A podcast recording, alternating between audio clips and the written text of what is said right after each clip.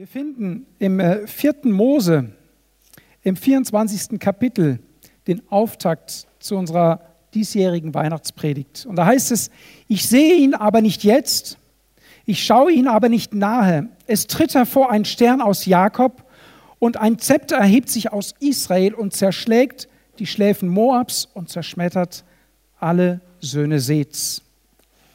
Das Thema des heutigen Heiligen Abends ist ein Stern verändert die Welt. Hat es das in der Geschichte jemals schon gegeben, dass ein kommender Herrscher angekündigt wurde durch einen Stern? Dass quasi Himmel und Erde in Bewegung gesetzt werden, um eine Persönlichkeit anzukündigen? Es blieb ja nicht bei diesem Stern. Die Geburt Jesu Christi wurde ja nicht nur durch einen Stern angekündigt, sondern durch Propheten im Alten Testament, das wissen wir, und durch Engel. Es gab ganz viele Engelbegegnungen vor der Geburt Jesu. Menschen aus Fleisch und Blut hatten Begegnungen mit Wesen aus einer anderen Welt.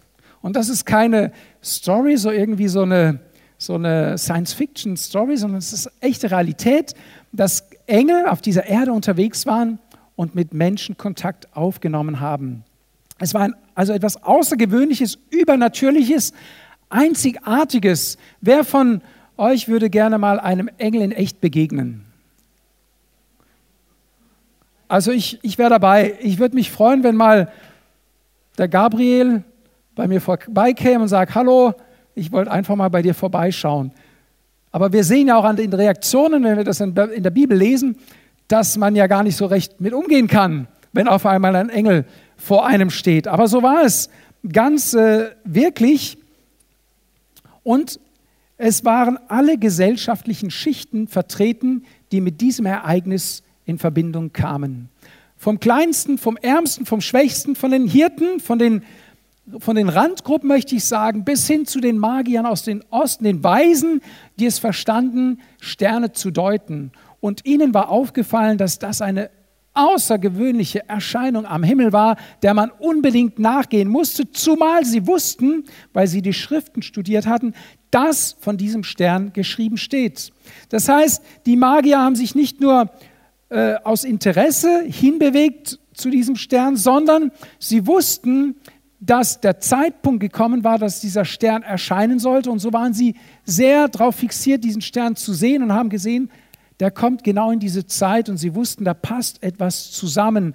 Da ist ein göttlicher Moment, der gerade zustande kommt, zumindest ein übernatürlicher, der sich auf normalem Weg nicht erklären lässt, es sei denn, man glaubt den Schriften. Es sei denn, man glaubt dem, was Menschen, die vor einem gelebt haben, erzählt haben.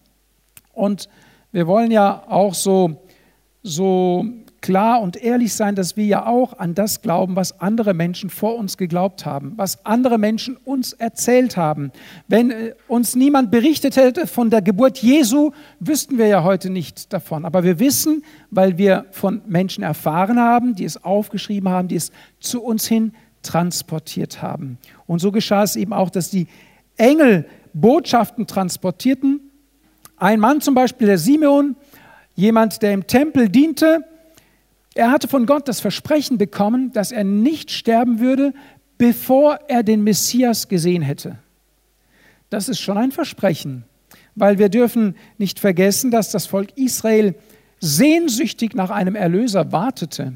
Sie waren in großer Not und Gott hatte seit über 400 Jahren nicht mehr durch Propheten gesprochen, hatte sich nicht mehr geäußert. Und das Einzige, was das Volk Gottes damals hatte, das waren das war das Alte Testament und darin konnten sie lesen bis zum letzten Propheten. Aber dann war eine Funkstille, eine Funkstille vom Himmel und Gott sprach nicht mehr. Und auf einmal keimte da Hoffnung auf und Simeon bekommt von Gott direkt von dem Heiligen Geist Gottes gesagt, du wirst nicht sterben, bevor du nicht den Retter dieser Welt kennenlernen wirst. Und er war schon alter Simon. Stell dir das jetzt vor, du hast von Gott ein Versprechen und es hat sich noch nicht erfüllt. Aber Gott sagt, du wirst nicht von dieser Erde gehen, bevor du nicht diese Begegnung gehabt hast. Oh, ich wünsche jedem von uns heute, dass wir nicht von diesem Ort gehen, dass wir nicht aus diesem Rahmen herausgehen, ohne diesem Retter begegnet zu sein. Das wünsche ich uns. Dann begegnet ein Engel der Maria und das wollen wir uns mal anschauen. Im sechsten Monat aber wurde der Engel Gabriel von Gott in eine Stadt von Galiläa mit Namen Nazareth gesandt, zu einer Jungfrau, die einem Mann namens Josefs aus dem Haus Davids verlobt war. Und der Name der Jungfrau war Maria. Und er kam zu ihr herein und sprach, sei gegrüßt, Begnadigte, der Herr ist mit dir. Sie aber wurde bestürzt über das Wort und überlegte, was für ein Gruß dies sei. Und der Engel sprach zu ihr, fürchte dich nicht, Maria, denn du hast Gnade bei Gott gefunden. Und siehe, du wirst schwanger werden und einen Sohn gebären, und du sollst ihm seinen Namen Jesus nennen. Dieser wird groß sein und Sohn des Höchsten genannt werden. Und der Herr, Gott, wird ihm den Thron seines Vaters David geben, und er wird über das Haus Jakob herrschen in Ewigkeit, und seines Königtums wird kein Ende sein. Hier taucht der Engel Gabriel auf und wenn wir das so lesen, wissen wir, wie sich ein Engel vorstellt. So, wenn dir das mal passiert, er grüßt erstmal, bevor er reinplatzt mit der Nachricht und wünscht dir erstmal alles Gute. So ist in der Regel, wenn dir ein Engel begegnet. Also, und er sagt, fürchte dich nicht. Und er kündigt der Maria an und er knüpft an Jakob an. Und unser Text heute lautet ja auch, es tritt hervor ein Stern aus Jakob. Der Engel Gabriel knüpft an eine Verheißung an 1500 Jahre zuvor. Und er kündigt Maria an, was geschehen wird. Weiter erscheint ein Engel dem Josef, nämlich dem Mann der Maria, und gibt ihm Anweisungen, wie er sich zu verhalten hat, weil sie waren ja noch nicht verheiratet und es war genauso, na, ich möchte fast sagen, bei uns ist es ja schon nicht mehr verpönt, aber es war äh, vor 50 Jahren war das schon noch so, dass wenn du schwanger warst, ohne dass du verheiratet warst, dann musstest du das schon gut erklären. Traurigerweise ist das ja heute etwas, äh, wie sieht man das, etwas lockerer. Aber damals war das noch schlimmer. Das war also wirklich das absolute No-Go. Und der Josef dachte, ich mache mich besser aus dem Staub, bevor ich in Verruf komme weil ich kann nichts dafür, dass die Maria schwanger ist. Aber Gott gibt ihm eine Weisung und wie gut der Josef, er hört auf den Engel und bleibt bei der Maria und wird ganz sicher so einen großen Segen von Gott erfahren.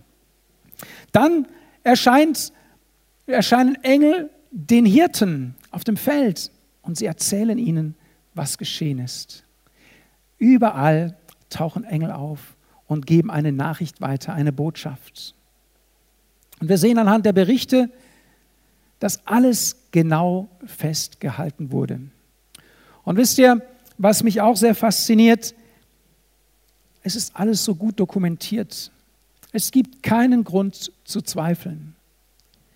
Der Stammbau Jesu ist vollständig. Er ist vollständig von Adam und Eva, also von Beginn der Menschheit bis zu seiner Geburt ist der komplette Stammbaum erhalten geblieben. Und wir können genau nachlesen, woher Jesus abstand aus menschlichem Verständnis. Wir wissen ja, dass er von Gott gegeben ist, aber Gott hat sich auch an eine Rangfolge gehalten, die er zuvor eingegeben hat. Hier wird ein Stern geboren, von dem vorhergesagt wurde, dass er kommt und dass er ein König sein wird. Ein König wird geboren und nicht nur irgendein König, sondern der König der ganzen Erde. Ein Herrscher wird geboren, dem alle Macht gegeben ist im Himmel und auf Erden. Wir haben es gebetet im Vater unser, dein Reich komme, dein Wille geschehe. Wir haben gesagt, dass Gott alle Macht zusteht und gehört. Wir bekennen in unserem Glaubensbekenntnis, ich glaube an Gott, den Vater, den Allmächtigen, den Schöpfer des Himmels und der Erde und an Jesus Christus, seinen eingeborenen Sohn, unseren Herrn. Glauben wir das? Glauben wir wirklich, dass Jesus dieser eingeborene Sohn ist? Was müssen das für Momente gewesen sein für die Menschen, die seit Jahren geglaubt und gehofft haben, was geschrieben steht. Und sie erleben den Augenblick der Erfüllung von Prophetie. Wisst ihr, dieser Text, den wir gelesen haben, kommt von einem Pseudopropheten, möchte ich nennen, den Bileam. Bileam war ein, naja, wie soll ich sagen, ein Prophet, der hing, hinkte auf zwei Seiten. Er wollte Gott gefallen, aber er wollte auch Menschen gefallen. Und so mischte er das Göttliche mit dem Wiedergöttlichen. Aber in diesem Moment sprach er Göttliches aus, als er sagte, ich sehe ihn aber nicht jetzt, ich schaue ihn aber nicht nahe, es tritt hervor ein Stern aus Jakob und ein Zepter erhebt sich aus Israel und zerschlägt die Schläfen Moabs und zerschmettert alle Söhne Seths. Wo befand sich Bileam, als er diese Vision hatte, als er diese Eingebung von Gott hatte? Er war eigentlich dafür angeheuert worden, das Volk der Juden, das Volk Israel, das in seiner Wüstenwanderung war, kurz vor Erreichen des gelobten Landes, er war dazu angeheuert worden, von den Moabitern, vom moabitischen König, Fluch über Israel zu bringen, das Volk der Juden zu verfluchen. Und der König versucht alles Mögliche. Der Balak versucht, ihn an eine Stelle zu bringen und sagt, du musst mir dieses Volk verfluchen. Dieses Volk muss verflucht werden, weil er wusste, dass ein Fluch eine Auswirkung hat. Er wusste, dass ein Fluch tatsächlich Auswirkungen hat auf das Leben von Menschen. Aber Gott hatte den Plan durchschaut und Gott lag, legte in den Propheten andere Worte. Und Bilam hatte zu Balak gesagt, ich werde nur das reden können, was der Herrgott mir gibt. Ich werde nichts anderes reden. Und dann passiert Folgendes, anstatt dass jetzt das Volk Israel verflucht wird, wird ein Segen ausgesprochen über Israel und über das Volk der Juden.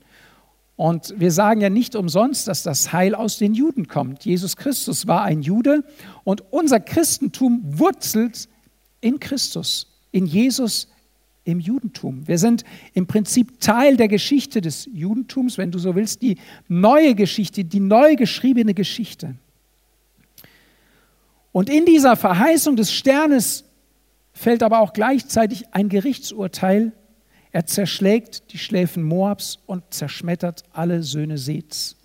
Und dieses wiederum findet sich am Anfang der Bibel und ich möchte es euch vorlesen, weil es, es ist so faszinierend, wie die, wie die Geschichte Gottes zusammenpasst. Es ist wie ein Puzzlestück, es ist echt faszinierend.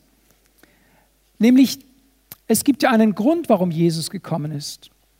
Es gibt einen Grund, er ist gekommen, um uns zu erlösen und um uns mit Gott wieder in Verbindung zu bringen, weil die Verbindung zu Gott ja abgebrochen ist durch den Sündenfall. Und den finden wir in 1. Mose Kapitel 3, ich lese die Verse 14 und 15. Und Gott, der Herr, sprach zur Schlange, weil du das getan hast, sollst du verflucht sein unter allem Vieh und unter allen Tieren des Feldes. Auf deinem Bauch sollst du kriechen und Staub sollst du fressen alle Tage deines Lebens. Und ich werde Feindschaft setzen zwischen dir und der Frau, zwischen deinem Samen und ihrem Samen. Und er wird dir den Kopf zermalmen und du, du wirst ihm die Ferse zermalmen. Das ist wiederum eine Prophezeiung auf das Ende des Lebens des Messias, nämlich Jesu Christi, dass er am Kreuz von Golgatha genau wird das geschehen. Und im Prinzip wird seit Beginn der Schöpfung, seit Beginn des Garten Edens ein Kampf eröffnet um unsere Seelen, um uns Menschen. Und der Teufel ist der Widersacher, ist genauso real wie Gott. Und er wollte damals mit Bileam schon verhindern, dass dem Volk Gottes Segen widerfährt. Warum? weil aus diesem Volk Gottes eines Tages der Messias kommen würde. Das heißt, wenn es gelingen würde, dieses Volk in der Wüste zu zerstören, dann würde auch der Plan Gottes, nämlich dass eines Tages ein Messias aus diesem Volk hervorkommt, zunichte gemacht werden.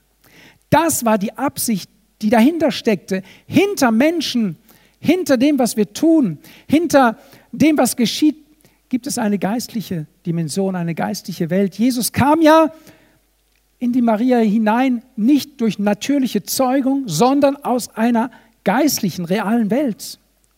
Und es gibt jemanden, der der Feind unserer Seelen ist. Das ist der Teufel. Und er möchte auf jeden Fall verhindern, dass Jesus geboren wird. Er setzt alle Hebel in Bewegung, dass das nicht geschieht, was hier steht, nämlich dass eines Tages der Feind der Menschen, der Teufel besiegt wird, ein für alle Mal. Deswegen war auch die Geburt Jesu so umkämpft.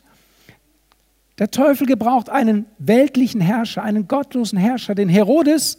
Und was fällt dem Besseres ein, als er hört, dass Jesus geboren ist? Er lässt alle Kinder von zwei Jahren abwärts umbringen. Er richtet ein Blutbad an. Das vergessen wir manchmal bei dem süßen Anblick eines Herrn Jesus in der Krippe. Wir vergessen, dass es hier um Leben und Tod geht. Wir vergessen, dass es jemanden gibt, der nicht will, dass dieses Jesuskind zu dir kommt. Der nicht will, dass du Kontakt zu ihm aufnimmst. Der alles, alle Hebel in, in Bewegung setzt, um zu verhindern, dass du zu ihm kommst. Aber Jesus, wir wissen es, ist ja nicht in der Krippe geblieben. Wir bekennen es in unserem Glaubensbekenntnis, aufgefahren in den Himmel. Er sitzt zur Rechten Gottes, des allmächtigen Vaters, und von dort wird er kommen, um zu richten die Lebenden und die Toten.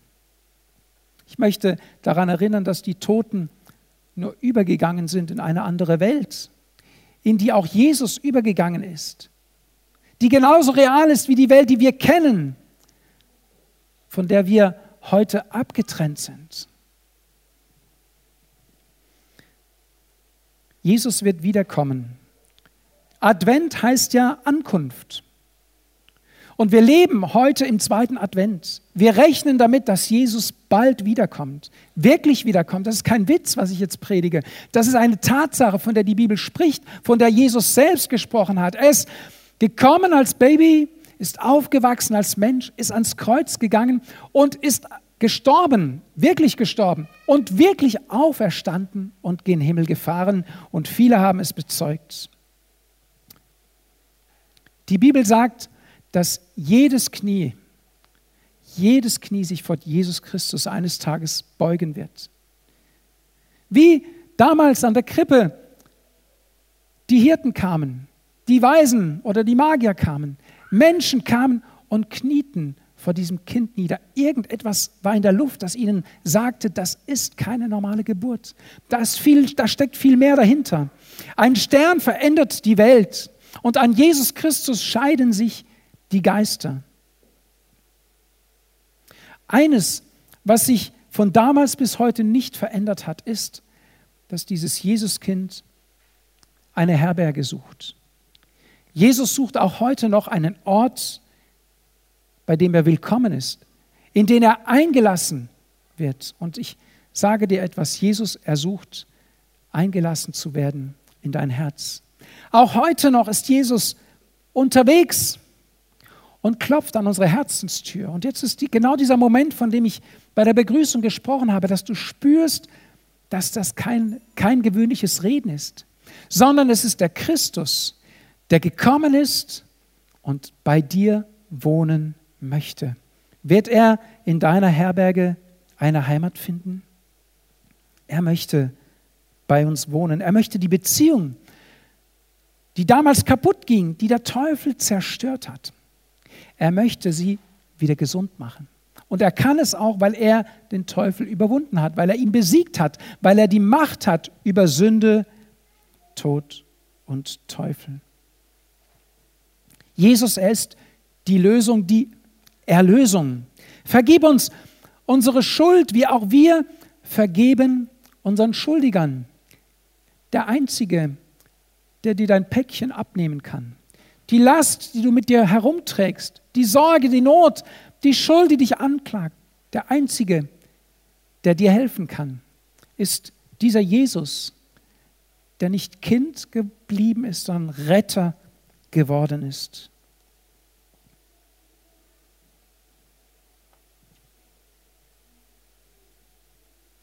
Was Gott verspricht, das hält er gewiss und darauf dürfen wir uns verlassen.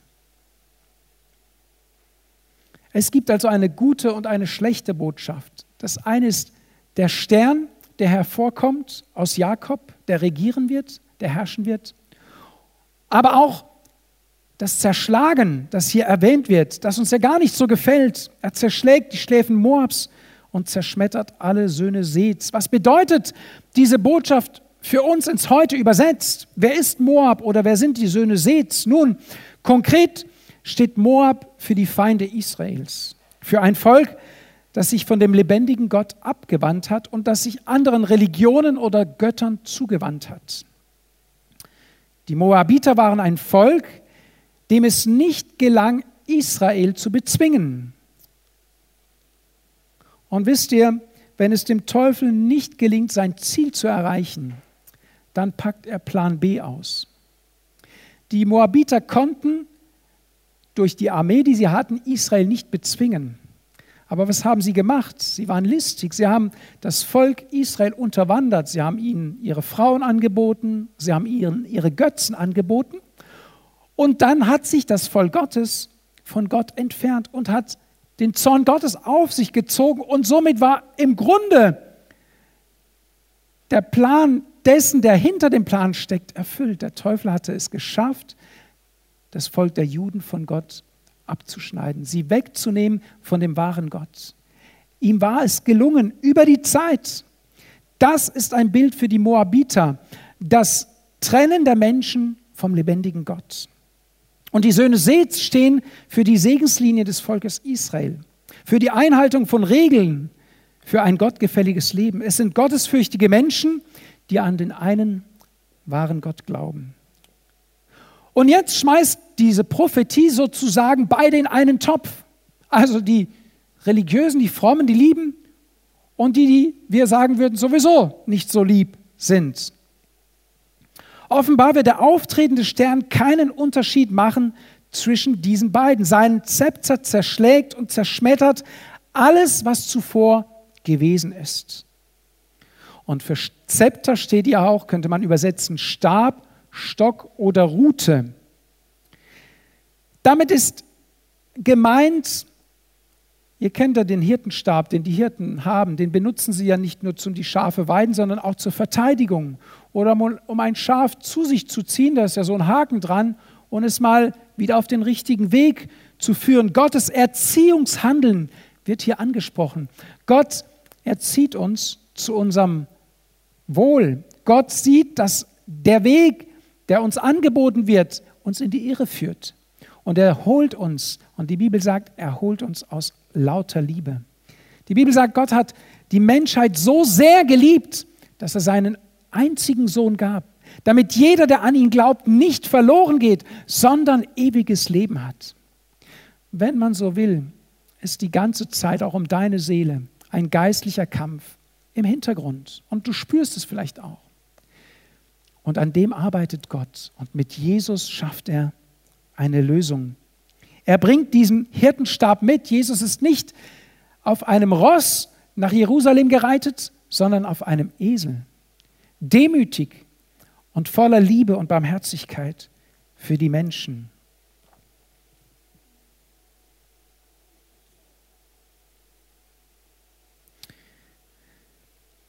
Ich glaube, dass die Prophezeiung genau das beschreibt. Jesus kam auf diese Erde, um beiden Parteien, den Frommen und den Nichtfrommen, den Gottesfürchtigen und den Gottlosen, den Heiligen und den Scheinheiligen, ihnen zu zeigen, egal woher du kommst, egal worauf du dich berufst, du brauchst Erlösung, du kannst dich nicht selber retten. Wir können uns nicht selber retten. Wir können uns das ewige Leben nicht verdienen. Die Moabiter, sie stehen heute für die Feinde deines Lebens. Der Widersacher Gottes, der Teufel, Satan, er ist so real, wie Jesus Christus es ist. Aber er ist ein besiegter Feind. Ich fordere dich herauf, tritt aus seinem Herrschaftsbereich heraus und nimm Christus, das Jesuskind, an. Die Söhne seht, das ist deine Selbstgerechtigkeit. Du meinst, dass du Jesus nicht brauchst. Du wiegst dich in falscher Sicherheit in deiner Religion oder selbst in deinem Glauben. Das kann auch Wohlstand, Materialismus oder Spiritismus sein. All die Dinge, die eben nicht Jesus als den Erlöser meinen. Die Bibel sagt in Apostelgeschichte 4, Vers 12, Und es ist keinem anderen, in keinem anderen das Heil. Denn auch kein anderer Name unter dem Himmel ist den Menschen gegeben, in dem wir errettet werden müssen. Kein anderer Name als der Name Jesus ist den Menschen gegeben. Es gibt nur ihn und nur er hat für dein und für mein Leben bezahlt. Das gefiel den Söhnen Seths so gar nicht, den Pharisäern und den Schriftgelehrten. Johannes der Täufer, er sprach sie folgendermaßen darauf an, denkt mir nicht, dass ihr Abraham zum Vater habt. Glaubt nicht, dass ihr euch auf die Geschichte stützen könnt, dass ihr dadurch Heil bekommt. Bekehrt euch und lebt so, dass erkennbar ist, zu wem ihr gehört. Wisst ihr, es ist dem Teufel nicht gelungen, Jesus beiseite zu schaffen. Er hat ihn so lange verfolgt, bis er endlich am Kreuz starb und der Teufel dachte, damit ist der Fall erledigt. Weit gefehlt. Gott hat ihn auferweckt und hat ihm alle Macht gegeben im Himmel und auf Erden. Du bist auf der sicheren Seite, wenn du deine Knie vor diesem Jesuskind beugst, vor diesem Herrscher. Du bist verloren, wenn du es nicht tust. Das ist die frohe und die weniger frohe Botschaft von Weihnachten. Es ist ein und dieselbe Seite, eine Seite der Medaille, die eine und die andere Seite. Ich wünsche dir, dass du dich den Magiern, den Hirten, den Engeln, all denen anschließt, die sich vor diesem Kind gebeugt haben.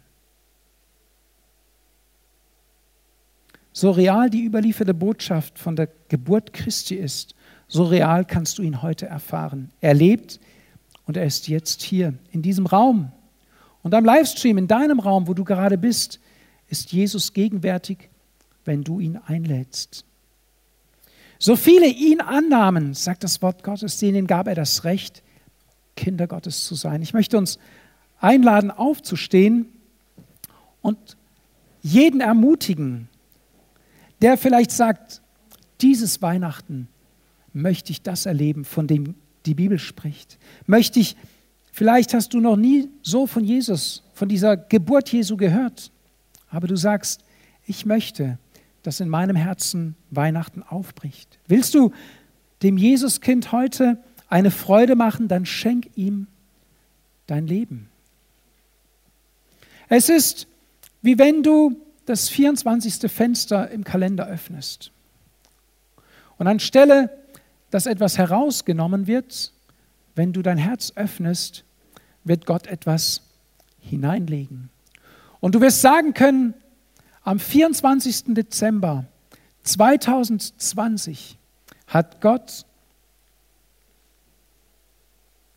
etwas in mein Herz gelegt, das mein Leben von Grund auf verändert hat.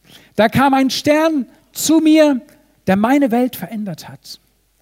Und das wünsche ich dir von Herzen. Ich möchte beten und ich bitte, dass die Augen geschlossen werden, weil ich möchte dir helfen, dieses Fenster zu öffnen. Vater, ich danke dir, dass dein Heiliger Geist jetzt hier ist. Deine Salbung ist da, um gerade jetzt an unseren Herzen zu operieren. Und ich frage, während alle Augen geschlossen sind, dich, der du genau weißt, dass heute Abend deine Stunde ist. Willst du Jesus Christus in dein Leben aufnehmen? Willst du diesen Stern in dich aufnehmen? Willst du an ihn glauben? Willst du dich ihm anvertrauen? Dann darfst du jetzt deine Hand heben und ich werde für dich beten. Wenn du sagst, ich brauche diesen Jesus, ich habe das jetzt erkannt, wie nie zuvor, ich habe es erkannt. Danke, danke für die Hände. Ich möchte fragen und dich auffordern, dich ermutigen, heb deine Hand. Du hebst sie nicht zu einem Menschen, du hebst sie Gott entgegen. Und es ist deine Chance, diesem Jesuskind, der heute ein Herrscher und König ist, zu begegnen. Ja, danke für die Hand, danke. Ich bete ein Gebet und du darfst dieses Gebet nachbeten. Lieber Herr Jesus, ich komme zu dir. Ich verstehe erst heute Abend, was es bedeutet, was du für mich getan hast. Ich öffne dir mein Herz, auch wenn ich es noch nicht verstehe. Ich vertraue dir. Vergib mir bitte meine Schuld und reinige mich von jeder Ungerechtigkeit. Ich will von nun an dir gehören. Amen. Amen. Die Bibel sagt, dass ein Fest gefeiert wird im Himmel für jeden, der so zu Jesus kommt. Dass wirklich eine Freude im Himmel ist. Und ich möchte dich ermutigen, wenn du dein Leben Jesus gegeben hast, komm auf mich zu. Komm auf jemanden von der Gemeinde zu. Wir möchten dir helfen, deine nächsten Glaubensschritte zu gehen. Es ist ganz wichtig. Du bist jetzt wie dieser Jesus in dieser Krippe als neues geistliches Kind geboren worden durch dieses Gebet. Das ist kein, keine fromme Klausel, sondern das ist tatsächlich Realität und du spürst in deinem Herzen, dass jetzt etwas vor sich geht. Wenn du das spürst, würde ich mich freuen, dass du auf mich oder auf jemanden von der Gemeinde zugehst und wir möchten gerne auch nochmal persönlich für dich beten und dich willkommen heißen in der Familie Gottes.